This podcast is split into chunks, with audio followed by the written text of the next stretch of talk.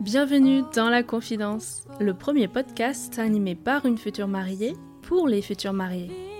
Je suis Lorraine, fondatrice des Ateliers de Lorraine. Depuis 2015, j'anime des ateliers DIY sur Paris, notamment pour vos enterrements de vie de jeune fille. Et surtout, surtout, je suis une future mariée 2021. Et comme la grande majorité des futurs mariés, je découvre au fur et à mesure un univers aussi vaste que passionnant, et en même temps très impressionnant, soyons honnêtes. Vous organisez votre mariage prochainement? Déjà, félicitations et bienvenue au club. Si vous ne savez pas par où commencer, que vous avez peur d'oublier un élément important, ou que vous vous sentez un peu seul face à toute cette organisation, vous êtes pile au bon endroit. Oh, Maëlle est cette future mariée du genre à aller au fond des choses, bien loin dans les détails. Avec elle, rien n'est laissé au hasard. Organisatrice, négociatrice, coordinatrice, reine de la débrouille, ou quand la future mariée développe toute une collection de casquettes pour être sûre d'organiser le mariage de ses rêves. Et puisque les mariés voient les choses en grand, ils n'ont pas un, mais deux mariages à organiser dans le sud de la France, puis au Maroc. Dans cet épisode, Maëlle nous détaille les étapes clés des préparatifs de son mariage et nous livre ses astuces pour avancer dans l'organisation et ne surtout rien oublier. Avant de commencer, il faut qu'on précise que Maëlle et moi, on se connaît déjà. On s'était croisés plusieurs fois à des soirées et on a surtout commencé à beaucoup échanger et s'appeler pour discuter de nos mariages. Il se trouve qu'on se mariait à peu près à la même époque, juillet 2020, donc c'était très sympa de pouvoir se suivre dans les préparatifs et se donner des news au fur et à mesure. Et je sais qu'on n'a pas toute la chance d'avoir des copines qui préparent leur mariage en même temps que nous et qu'on peut parfois se sentir seul dans toute cette masse de travail pour les préparatifs. C'est d'ailleurs pour remédier à ça que j'ai imaginé ce podcast. Alors aujourd'hui, on a la chance de recevoir Maëlle qui, vous allez le voir, n'est jamais à court de bons conseils.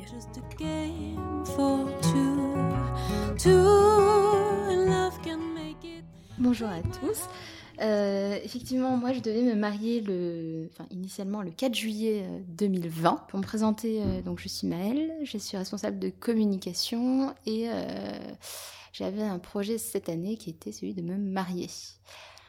Les cartes ont été rabattues, mais avant d'en parler, ben, je, je vais vite vous faire un état des lieux euh, de la situation au niveau organisation. Moi, je vis à Paris. Et euh, j'avais prévu de me marier en Provence, dans le sud de la France, tout près d'Avignon. Pourquoi cette région? T'as Alors, de la famille là-bas, j'imagine? J'ai effectivement de la famille là-bas et puis surtout je suis originaire de là-bas. D'accord. Donc euh, moi je suis une parisienne euh, immigrée. Voilà, Mm. exactement. Donc effectivement c'est quand même pas évident, faut se le dire, euh, de, de vivre dans une ville et d'organiser un mariage euh, à l'autre bout de la France, littéralement à l'autre bout de la Mhm. France. Euh, donc j'avais quand même la chance de pouvoir m'appuyer sur bah, déjà mes proches pour gérer l'organisation et puis aussi euh, sur les services d'une wedding planner. On aura l'occasion d'en reparler euh, juste après. Donc voilà, tout a pu être négocié à distance, sauf le traiteur, où euh, là, disons que j'ai vraiment insisté pour participer à la dégustation, étant donné qu'en plus je suis végétarienne. Donc Ça, on en reparle après. voilà, c'est quand même un point important, surtout pour moi, le, le- le repas, ça constitue quand même une bonne partie de ta soirée. Donc euh, Et le nombre d'invités? on avait prévu à peu près 100 personnes, 100, 110, ce qui reste quand même un bon mariage, puisque bon, on a quand même prévu de faire deux mariages. Nous, euh, mon, mon conjoint étant euh, d'origine marocaine, on avait prévu un mariage en Provence pour mes origines à moi, et un mariage au Maroc, à Casablanca, pour euh, son mariage à lui. Et le style de mariage en, en Provence, est-ce que tu avais un code couleur, un thème particulier? Est-ce que c'était plutôt le côté régional que tu voulais mettre en avant? Alors, on, on était parti sur l'élégance en Provence. Euh, on reste vraiment dans les traditions, puisque moi, c'est une région à laquelle je suis très attachée. On a une de vraies traditions, une véritable culture provençale, une langue provençale aussi, euh, des mets provençaux. Euh, c'est vrai que c'est très poissonneux. Enfin, voilà, il y a toute une culture provençale que je souhaitais faire découvrir à, à mes convives qui majoritairement arrivaient quand même de l'étranger. Puisque tout mariage commence par une rencontre, est-ce que tu peux nous parler du futur marié et tout simplement comment vous êtes rencontrés? Alors, je l'ai rencontré en décembre 2015. Euh, ben justement, Lorraine, tu faisais partie de cette soirée. Et ouais. No way. Ben si, je t'assure. Scoop, Mais je si. savais même pas. Ben, si, si. Mais en fait, c'était la soirée où on était toutes, euh, du coup, chez, chez une amie en Mhm. commun. Et euh, juste après, nous, on a poursuivi la soirée avec un petit groupe de filles. Et, et du coup, on, on a rejoint un groupe d'amis masculins. Et parmi ce groupe d'amis, eh bien, il y avait euh, mon cher et tendre. Et, et puis voilà, maintenant, ça fait 4 ans et demi qu'on est ensemble. Très bien. Et euh, donc on partage quand même une certaine passion pour le voyage et c'est à l'une de, cette- de ces occasions de voyage euh, qu'il m'a fait sa demande. Ah, on veut tout savoir. Ah Vas-y. ouais. La Euh, demande, est-ce que tu peux nous raconter euh, en deux mots ou, ou trois mots? Allez. bah, alors c'est vrai que c'est quelque chose qui reste assez personnel, donc je vais essayer de faire court, mais euh, ça s'est passé au Taj Mahal et c'était un lieu très symbolique, je pense pour lui comme pour moi, de par l'histoire du lieu et surtout voilà, ça s'est fait au, au lever du soleil euh, dans, dans un calme olympien et euh, enfin, je m'en souviendrai vraiment toute ma vie. Et c'était une surprise, il a réussi à, une à garder sa secret. Ouais, Ouais. il a réussi à garder ça Mm. secret malgré, bon, faut savoir que ça reste un monument euh, classé, je crois, au patrimoine mondial de, de l'UNESCO. Donc euh, tu as 20 gardes, euh, toutes, les, les- toutes les portes. Donc il a, il a eu plusieurs sas de sécurité avec, euh, tu sais, la- le sas de sécurité qui sonne au, au détecteur de métaux. Donc ils ont essayé de comprendre, ils lui ont fait sortir la bague et tout. Donc moi je ne l'avais pas vu sur le moment, Euh, mais euh, bon, il a réussi à, à dissimuler euh, tout ça et à, et à faire sa demande dans les jardins du Taj Mahal. Bien joué, un bon point. Et alors, une fois la demande faite, euh, est-ce que tu te souviens si vous avez tout de suite commencé à organiser le mariage ou combien de temps après vous, vous avez commencé à, à vous y mettre? Sur le moment, en fait, on a seulement informé euh, nos familles et même on les a informés en rentrant en Mhm. France. On n'avait pas communiqué précédemment. On a attendu de finir notre voyage et on a commencé à un peu se questionner sur l'organisation début septembre. Et là, très rapidement, on s'est aperçu que, notre choix de date, en tout cas le mois qui moi m'importait, c'était euh, autour du mois de mai, juin, juillet. Euh, D'abord parce que c'est la meilleure saison en Provence pour euh, observer les lavandes en fleurs. Donc ça se joue vraiment à cette période particulière, c'est vraiment pas après euh, août ou, ou précédemment. Du coup, quand on a commencé à se questionner, à se renseigner sur les disponibilités de lieux, de traiteurs et autres, on s'est très vite aperçu qu'on était très en retard et qu'il y avait très peu de disponibilité pour l'année euh, qui suivait. Mm. On proposait déjà des dates pour 2022, 2023, enfin Ouais, c'était... Ce qu'on dit généralement, c'est qu'il faut au moins un an pour organiser son mariage, surtout quand tu veux une date d'été. Ah, mais- Surtout dans des lieux euh, Minimum. Ah oui, ça c'est... qui sont bookés largement à l'avance, parfois deux ans à l'avance. euh, les- Il Ah y a des couples très organisés, très préparés qui prévoient ça euh, plusieurs années en amont. Ouais. Au moins. Enfin, c'est au moins, moi, je dirais facile un an et demi, même plus qu'une année. Parce que tu vois, en s'y prenant, nous, en septembre, pour le mois de juillet de l'année d'après, euh, on avait déjà des, des retours en nous indiquant que c'était déjà booké depuis 5-6 mois. Hmm. On arrivait déjà tard. Est-ce que tu te souviens du coup par quoi vous avez commencé? C'est la recherche Le de lieu. immédiatement? Immédiatement, la priorité, c'est le lieu. Déjà, on trouvait en Provence, il faut savoir que on- sur le côté traditionnel, on a l'habitude de se marier dans des masses. Des masses provençaux ce sont des grandes maisons provençales faites de pierre, souvent euh, dans des grands champs d'oliviers. Enfin, c'est, moi, je trouve ça très romantique. Et, euh, et la plupart des masses que j'avais sélectionnées étaient déjà pris. T'en avais euh, com- combien là dans ta liste? J'en avais souviens? sept. Sept? Exactement, ouais, j'en avais sept. Ok. Euh, T'as mis combien de temps à peu près à les shortlister? C'est un peu. euh, Alors, ça s'est fait très rapidement, déjà parce que moi, je me suis beaucoup inspirée d'Instagram. Ok. Quotidiennement, c'est vrai que je, je regarde souvent ce qu'il y a dans les alentours pour imaginer des week-ends avec des amis ou en famille. Et souvent, ces masques qui sont aussi maison d'hôtes hein, la semaine proposent euh, des privatisations de lieux pour le week-end. Donc moi, j'en avais sélectionné quelques-unes que j'avais repérées sur, euh, sur Instagram. Donc quand j'ai commencé à prendre à tâche, enfin à les contacter, euh, les trois quarts étaient déjà euh, Mm. prises pour cette date. Sinon, on me proposait une date euh, antérieure plutôt me marier au mois de avril Mm. et début mai. Or, il faut savoir que tout de suite, le mois d'avril-mai, c'était proscrit pour nous puisque c'est une période donc de ramadan. Euh, effectivement, on, ne pouvait pas, étant donné que nous accueillons euh, plusieurs personnes de, de l'étranger, du Maroc, du Liban, de Dubaï, on ne pouvait pas organiser euh, ce mariage euh, à cet instant-là. Donc euh, on s'est vraiment focalisé sur un créneau particulier. Il faut savoir qu'on est aussi en temps caniculaire en Provence. On avoisine les 37 degrés parfois au mois de juillet. L'idée c'est euh, justement de pouvoir se situer entre la fin du ramadan et euh, le juste avant la canicule, si je puis dire, pour que ça reste quand même supportable. Et donc nous voilà, la priorité c'était le lieu. On a contacté très rapidement, ça s'est passé je crois à peu près la première quinzaine de septembre. avec ma mère, on était, si je peux dire, au taquet. on n'avait pas euh, de, wedding planner. Parallèlement, on commençait à en chercher une, euh, mais on s'apercevait que c'était l'urgence. Enfin, numéro une, c'est le lieu. La mairie et autres, enfin, ça se voit dans un deuxième temps. Mais l'urgence, c'est le lieu, puisqu'en plus, outre les provinciaux, enfin même les provençaux qui se marient en Provence, il y a beaucoup de demandes euh, issues de l'étranger, beaucoup d'Américains, de, de, Japonais. Enfin, on, on s'est aperçu qu'on n'était pas les seuls, quoi. Et une date en semaine, c'était hors de question. Vous vouliez vraiment le week-end, euh, Alors, comme tout le monde. c'est ça le problème en fait. Alors, on n'était pas contre au départ euh, un mariage en semaine, mais on s'est très vite aperçu que on avait quand même prévu un mariage au Maroc.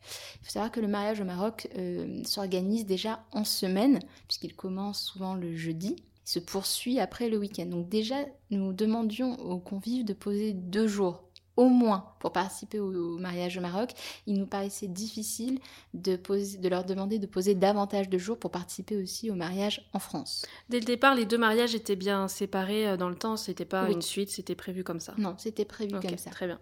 Et pour le lieu, est-ce que tu te souviens quels étaient euh, les critères les plus importants pour vous au départ? Oui.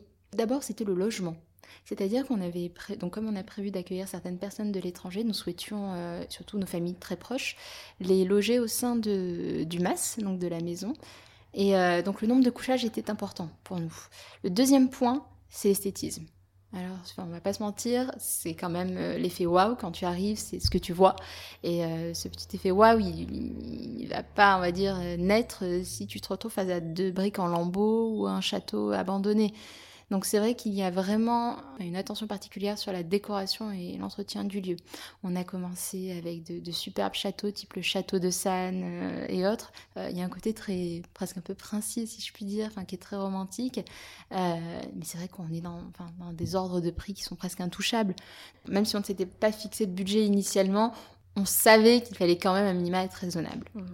Et une fois le lieu euh, sélectionné, donc vous avez pu booker une date. Oui. Est-ce que tu te souviens quelle était euh, l'étape suivante? Ah ben, La mairie. La mairie, ok. La mairie, c'est vrai que ça reste très. Euh, en fait, ça aussi c'est très prisé. J'arrive pas bien à me rendre compte. Alors moins, la mairie moins. Pourquoi? Parce que moi, je suis originaire d'une petite ville qui s'appelle Cavaillon. On va dire, tu vois, c'est pas non plus la ville qui est demandée. Et je Attends, j'entends les cigales.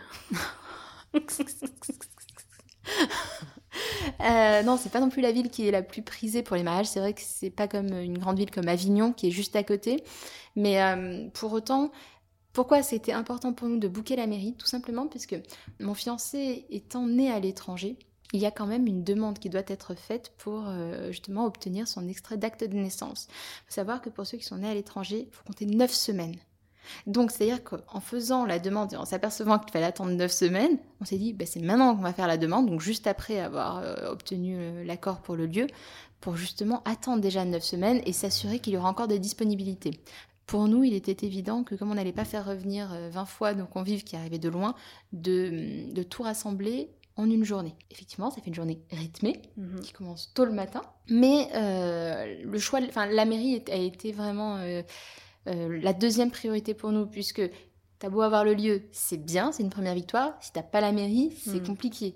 Et t'as attendu d'avoir le go de la mairie avant de confirmer définitivement le lieu ou est-ce que j'ai confirmé le lieu le lieu signé le plus vite ah, possible. Mais le, lieu, c'est enfin vraiment, je, je, le dis, je persiste et signe c'est la croix et la bannière. C'est le, ça doit être l'objectif numéro un. Il faut, faut vraiment garder à l'esprit que certaines personnes qui n'ont pas encore prévu de se marier bookent des lieux, hmm. pensant qu'elles vont se marier dans quelques années. Moi, j'ai vraiment eu le cas sur un ou deux lieux que j'avais demandé. On m'a dit oui, oui, euh, on est déjà réservé, euh, mais la personne n'est pas encore sûre de se marier. Ah bon, très bien.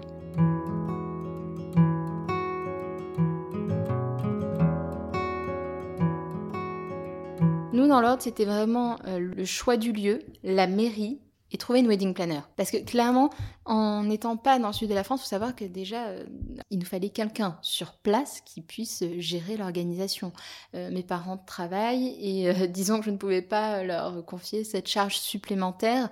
On va pas se mentir, c'est un métier à temps plein d'organiser un mariage. C'est quand même un temps colossal de trouver des prestataires, de les challenger, de négocier des devis, de trouver de nouveaux lieux, surtout quand vous n'êtes pas sur place. Il faut que quelqu'un parte en éclaireur, parte voir si ça correspond déjà à ce qui vous plaît.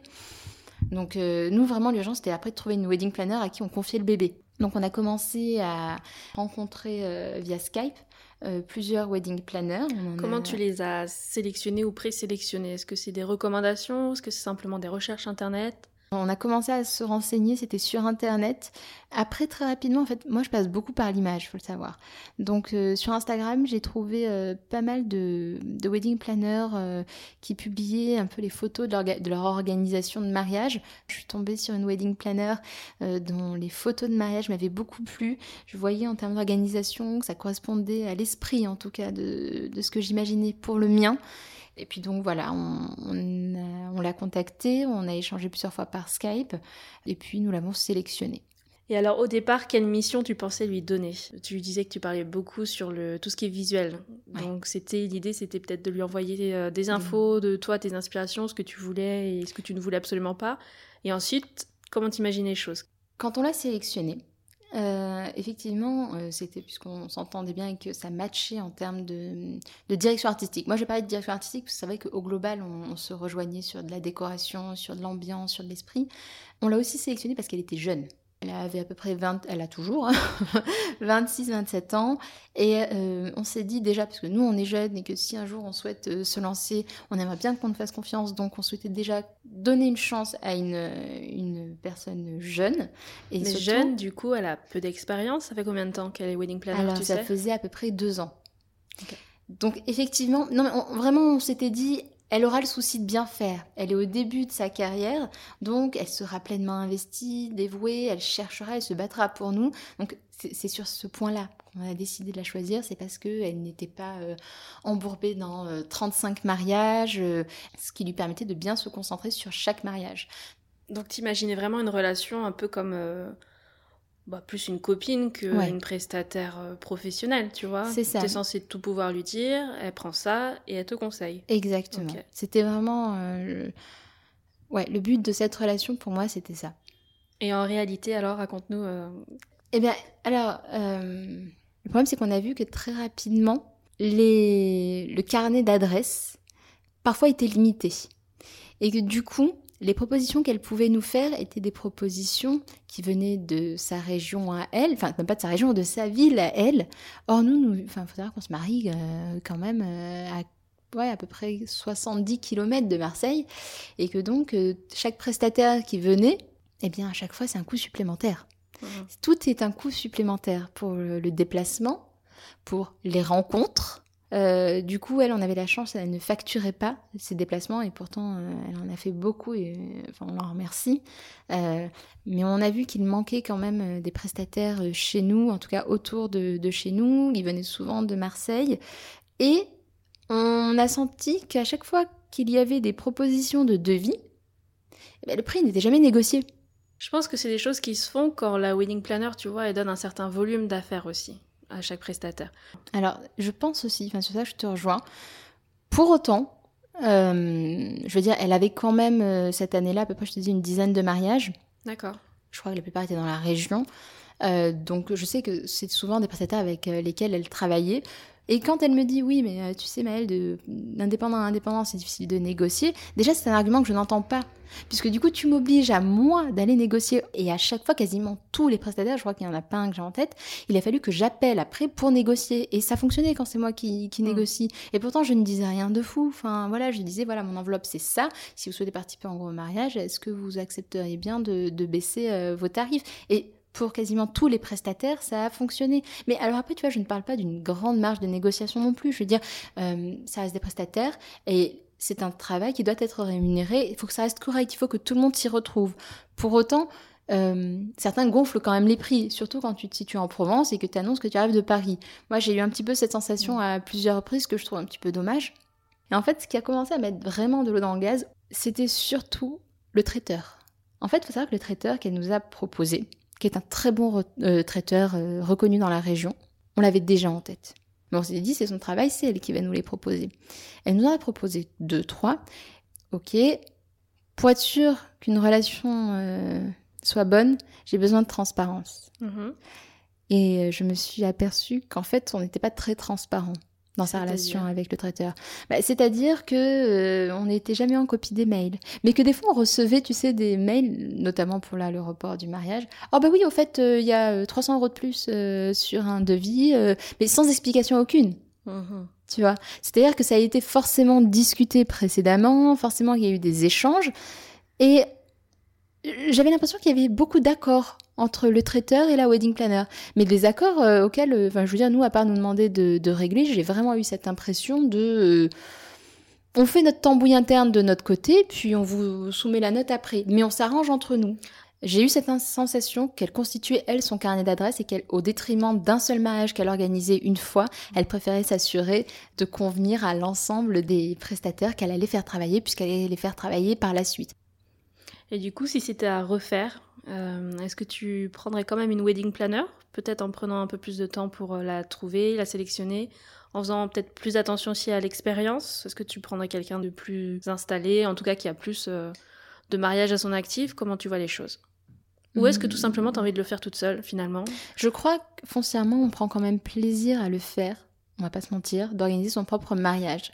Mais euh, si tu n'as pas quelqu'un sur place, c'est difficile, toi, de tout gérer à distance. Parce que tu vas devoir faire plusieurs allers-retours et euh, les lieux, ils ne t'attendent pas le week-end que tu puisses descendre pour pouvoir faire ta visite. Donc si tu n'as personne sur place, si tu n'as pas tes parents ou un proche qui peut gérer ça, oui, une wedding planner pour moi est importante, enfin est essentielle. Puisqu'en plus, tu travailles parallèlement. Je veux dire, tu as déjà ta charge mentale euh, à toi, déjà à gérer quotidiennement.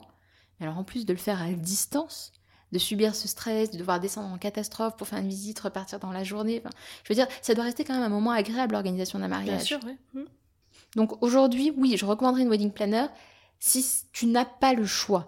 Pour autant, si tu as le choix, si tu as une personne qui est sur place, euh, qui peut euh, dédier du temps à cela en collaboration avec toi. Toujours, tu dois rester euh, contrôle, valideur, maître de cette organisation. hein, C'est important.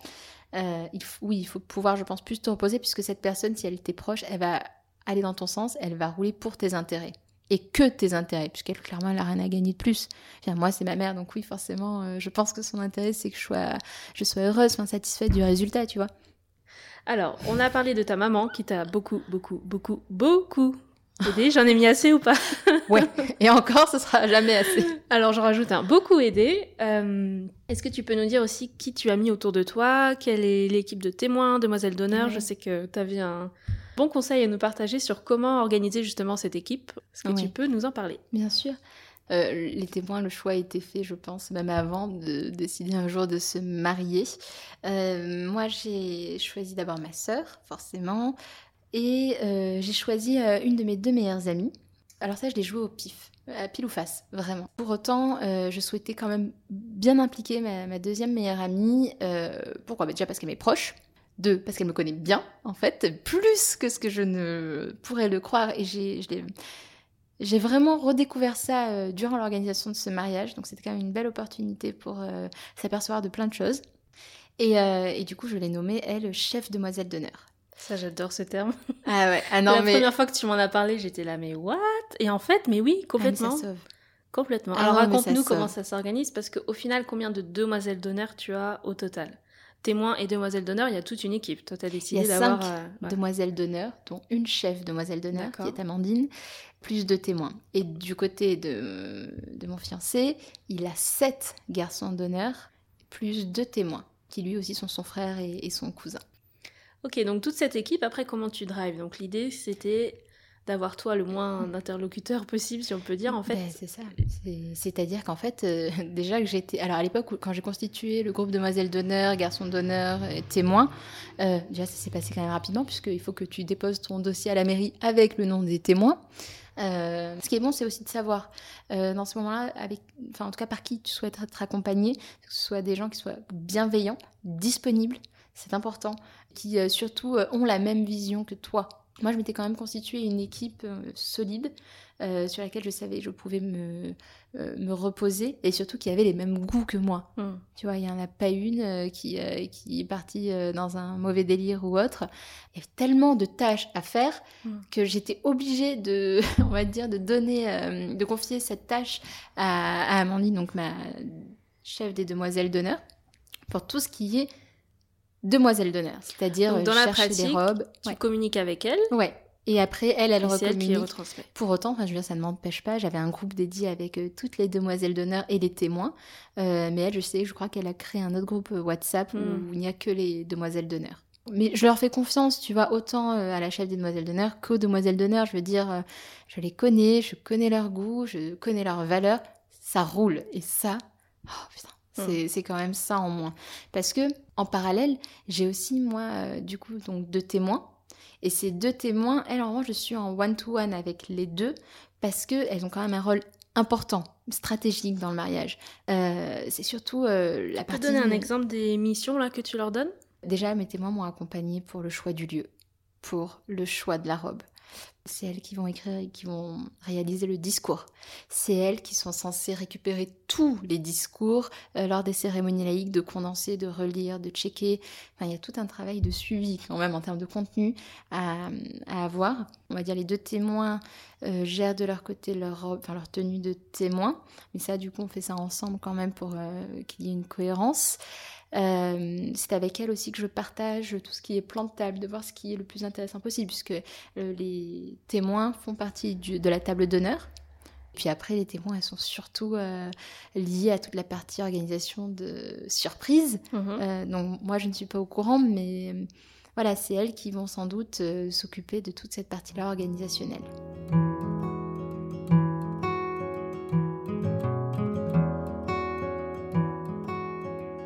Alors, qui était convié pour euh, les essayages de la robe?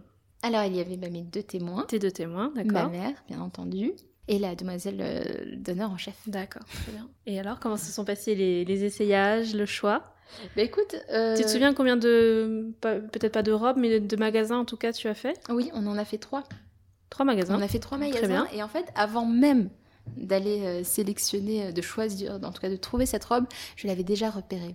En fait, je savais que la dernière boutique, ouais, la- sur Internet, encore sur Instagram, tu me diras, mais la dernière boutique de la journée sur telle robe, je savais que ça allait le faire. Donc on a fait trois boutiques. La première, c'était euh, pour des inspirations, pour faire des essayages. La deuxième boutique, effectivement, les robes étaient très jolies, mais en fonction de ma morphologie, je trouvais que ce n'était pas ce qui me, ce qui m'allait le mieux, ce qui me correspondait. La troisième boutique, je savais. En tout cas, enfin moi, c'était la robe que je voulais depuis le début. Donc euh, T'avais fait exprès de mettre cette troisième boutique en fin de journée non, je n'avais le- pas fait non exprès, mais en fait, je me suis aperçue que ça s'est organisé de façon très naturelle et tant mieux. Hmm. Parce que ça n'a fait que confirmer mon, mon appréhension et mon idée. C'est-à-dire que je suis rentrée dans la boutique, j'ai tracé, tu vois, j'ai dit, je veux tel modèle. Mm. Elle m'a sorti tel modèle, je l'ai essayé. On s'est tout dit, ah ouais. Non, mais c'était ça. Et, et c'était effectivement pour moi la robe qui m'allait le mieux, celle dans laquelle d'un coup tu, enfin, tu te sens belle et bien. Enfin, mais ouais, c'est vraiment cette robe-là et toutes celles que tu as essayées avant, soit tu te sentais étriquée, soit tu, tu avais l'impression qu'elles ne correspondaient pas trop à ta personne ni à ce que tu souhaitais renvoyer comme image, alors que celle-ci. Et puis, même la vendeuse, c'est pas pour t'encenser qu'elle dit ça, mais elle, dit, elle me disait, vous, vous la portez plutôt très bien, je veux dire, euh, vous, savez qu'il faut faire attention, la façon dont elle est coupée, donc euh, c'était, pour moi, c'était cette robe-là depuis le début. Mais j'ai essayé avant, pour voir plusieurs styles de modèles. Est-ce que tu es plus, euh, je ne sais pas, robe princesse Est-ce que tu es plus, je ne sais pas, robe, euh, comment appelle ça, Fluide, sirène ouais, ou fluide mm. Est-ce que tu es plus, tu vois Tout dépend. Est-ce que tu veux une traîne Est-ce que tu n'en veux pas? Est-ce que, voilà. Ce qui était intéressant, c'était d'essayer plusieurs modèles afin de connaître celui qui me correspondait le mieux. Et pour la tenue de la mairie, toi t'as prévu une deuxième robe, c'est ça? Alors oui, j'avais euh, une, une deuxième robe, euh, déjà qui, qui a un effet moins waouh, parce que l'idée c'est de se dire, ah bon, c'est ça la robe qu'elle va porter euh, Et là, pour la mairie, et là tu arrives pour la cérémonie laïque, et bam, tu as the robe. Donc oui, moi j'ai fait, fait, j'ai fait faire pardon, sur mesure la robe de cérémonie civile. Euh, donc je l'ai confiée à une couturière sur Paris. Euh, Aujourd'hui, il y a quelques petits ajustements quand même encore à, à terminer. Attends, mais dis-nous déjà pour le pour garder un budget un peu maîtrisé pour cette deuxième robe là, t'es allée toute seule, Ouais. Raconte-nous. Alors, je suis allée au marché Saint-Pierre, euh, dans le très joli quartier de Montmartre.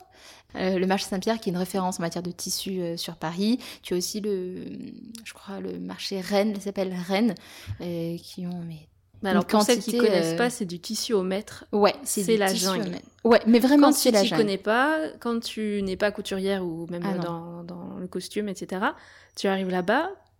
À quel moment, toi, tu t'es dit, je sais ce qu'il faut que j'achète comme type de tissu, comme matière première, et je sais que cette matière première, il m'en faut tant en deux mètres, et je vais aller ensuite trouver une couturière pour me faire ma robe sur mesure. Alors, Moi, ça me dépasse, tu vois. ah ouais, non, Donc mais- raconte-nous comment ça t'est venu. euh, Mais alors déjà, la robe que j'avais sélectionnée, il faut savoir que c'est ma demoiselle d'honneur en chef qui me l'a montrée. Elle l'a trouvé où Elle l'a trouvée, ah, je sais plus, elle est sur son, c'était sur internet. C'était une inspiration. Elle me dit ouais, mais regarde celle-ci, elle est top et tout.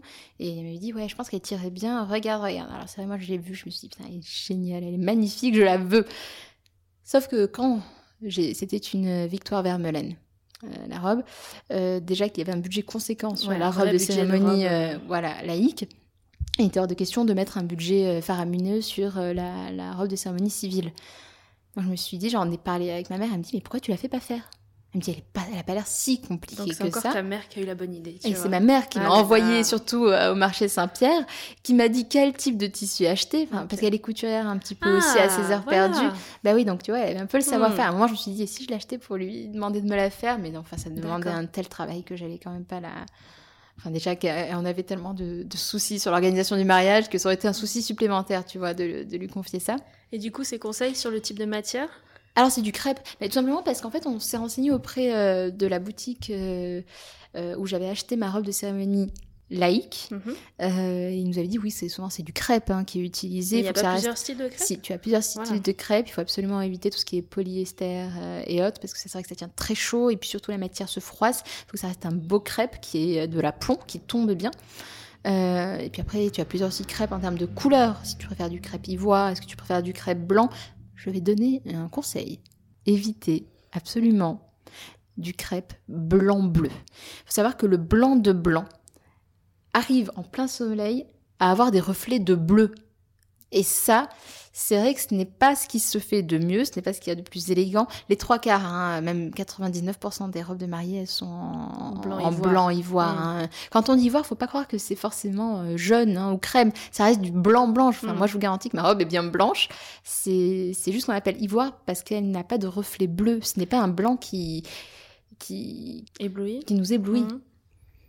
Et donc, une fois que tu as ton tissu, Donc ouais, j'avais mon tissu. ça a été facile, le marché Saint-Pierre, ça va On t'a conseillé Alors ouais, que ouais, tu ouais, voulais Je, je savais donc je savais quel tissu euh, j'allais prendre puisque j'avais demandé à ma mère quelques conseils Euh, et elle m'a dit mais euh, tu sais, enfin au marché Saint-Pierre les personnes ne vont pas te manger, elles sont très accessibles et souvent ce sont des professionnels en fait, ce ne Mhm. sont pas juste des vendeuses. enfin, Non, il faut des- oser vraiment demander conseil. quoi. Il faut demander Il faut tomber conseil. Sur, euh, Moi, j'ai demandé à la première euh, vendeuse, je lui ai dit, écoutez, euh, voilà, moi, j'ai besoin de me faire faire une robe sur mesure.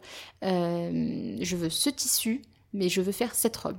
Elle m'a regardé, elle m'a mesuré rapide, elle me dit, il vous faut 4 mètres. Ah, c'est parfait ça. Quand elle m'a, elle m'a donné ça, je lui ai dit, ok, est-ce que vous connaissez une couturière sur Paris de confiance qui pourrait faire ce travail-là? Elle m'a sorti deux, elle me dit, voilà leur contact, appelez-les Ah, bah, de ma part. Et c'est comme ça que ça fonctionne. Je veux dire, le bouche à oreille, ça fonctionne bien, faut pas croire, les gens sont aussi là pour ça. Ils ne sont pas que vendeurs, ça reste quand même des professionnels au marché Saint-Pierre aussi.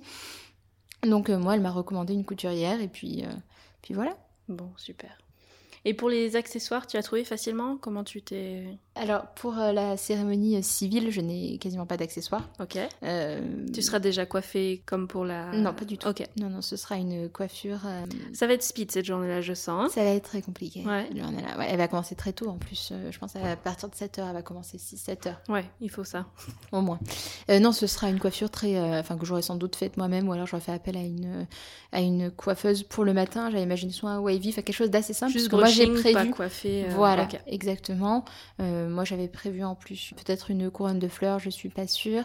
Mais voilà, faut que ça reste quand même très sobre. Pour moi, c'est une cérémonie euh, qui est assez expéditive, on va Mm. pas se mentir, je crois que c'est 15-20 minutes une cérémonie civile, enfin tu pourras me le Mais confirmer. quand même mais... les, les photos, tu vois, qui restent, et tu veux quand même avoir un esprit un peu différent de ce qui suit, Exactement. mais en même temps un truc un peu quand même réfléchi, travaillé, quoi. C'est sûr. Mais enfin, pour moi, c'est. Enfin, ne compte que la robe de la cérémonie sûr, euh, laïque. euh, c'est, c'est, c'est un temps qui va être euh, nettement plus long. On est sur une heure, une heure et demie de cérémonie. Et donc les accessoires pour la vraie cérémonie, la vraie robe. Bah, pour la vraie cérémonie, la vraie robe. Alors, moi, j'avais prévu. Ça, c'est une astuce euh, pour mesdames. Si vous, euh, si vous mettez. De toute façon, je pense que c'est la même chose. Que vous portez une robe. euh, princesse, une robe sirène ou une robe fluide, il est toujours intéressant d'avoir une sorte de cerceau en bas ou un jupon qui, lorsque vous vous mariez en été, est vraiment une bonne astuce pour laisser passer l'air et ne pas avoir trop chaud. Je le dis puisque le crêpe, il colle très rapidement à la peau. C'est-à-dire qu'il prend très vite la forme d'une cuisse, euh, le galbe d'une fesse ou autre. Alors que si vous avez déjà un jupon en dessous, ça va prendre uniquement la forme du jupon et ça ne va pas venir vous, vous coller ou vous plaquer. Donc la robe, tout ça, tu te souviens à peu près à quelle période tu as commencé à faire les, les essayages? Ah oui, septembre. Non mais j'ai eu un Dès mois de septembre euh, terrible. hein. Euh, J'ai tout commencé, euh, euh, le lieu, la robe, mairie, wedding planner, septembre. Entre septembre et début octobre. D'accord. En octobre, j'avais déjà choisi la robe. Elle était déjà arrêtée et déjà en travail. Et ensuite, c'est combien de temps pour euh, la commande, tout ça? Alors, pour Parce une que robe, ça, tu fais des premiers essayages. Tu l'as choisi, ensuite c'est commandé à ta taille, c'est ça? La taille la plus proche. Et ensuite, tu, Tu refais refais un une série d'essayages. Au moins deux. Tu en as trois. Oui, au Mm. moins deux. Moi, j'en ai trois. Euh, le premier essayage, c'est euh, pour euh, épingler euh, ton, enfin, sur ton corps et en Mhm. fonction de tes, dimen- de tes mensurations. tu l'as fait quand? Novembre-décembre. Ah oui, je rapide. Bah oui, parce qu'en fait, je suis. Ben non, attends. Précisément décembre. Pourquoi? Parce que je suis redescendue pour les fêtes de Noël dans le sud de la France en décembre. Donc, euh, c'était le premier épinglage. Pouvoir renvoyer la robe en atelier et euh, qu'elle te revienne au mois de, euh, normalement, février-mars pour un deuxième essayage. D'accord. Bon, et comme toute mariée 2020, qui avait prévu de célébrer leur mariage entre mars et août, ce qui correspond normalement à la haute saison, n'est-ce pas? Oui. Euh, bien, on s'est toutes les deux pris un- une sorte de raz-de-marée en plein visage, pour rester poli, euh, une espèce de coup de massue qu'on n'avait pas vu venir, cette fameuse épidémie de Covid-19 et puis les mesures de confinement qui ont suivi. Je ne sais pas si tu te souviens à partir de quand on a compris que nos mariages allaient être impactés. J'ai repris nos petites conversations sur Messenger et ça m'a un peu, euh, Ouais. un peu amusé. Ça m'a rappelé en fait à quel point on n'était pas du tout dans la même ambiance, toi et moi. L is for the way you look. Il faut quand même noter que toute cette première partie d'interview détaille le boulot de dingue que Maëlle et son futur mari ont effectué entre septembre et octobre. En à peine deux mois, ils ont réussi à booker leur lieu, la mairie, trouver leur wedding planner et valider la robe. Une organisation au top qui leur a demandé beaucoup de temps et d'énergie. Alors, quand le Covid-19 joue les troubles fêtes et les oblige à s'adapter, tout se complique et l'organisation du mariage semble s'éterniser. Dans l'épisode suivant, vous pourrez suivre le report de leur mariage qui a été fort en émotion. Maëlle nous racontera les changements de prestataire qu'elle a dû opérer et comment elle s'est lancée dans la réorganisation d'un mariage en repartant presque de zéro. J'espère que cet épisode vous a plu et qu'il vous aura donné des idées pour vos préparatifs de mariage. N'hésitez pas à me laisser un 5 étoiles si c'est le cas, c'est ce qui va m'aider à faire connaître le podcast. Et si vous pensez qu'il sera utile à une copine en pleine organisation de son mariage, n'oubliez pas de lui partager cet épisode, je suis sûre que ça lui rendra service. Je vous invite tout de suite à vous abonner au podcast pour ne pas louper les prochains épisodes ou alors à me suivre sur les réseaux sociaux. Belle journée à tous et je vous dis à très vite pour de nouvelles confidences.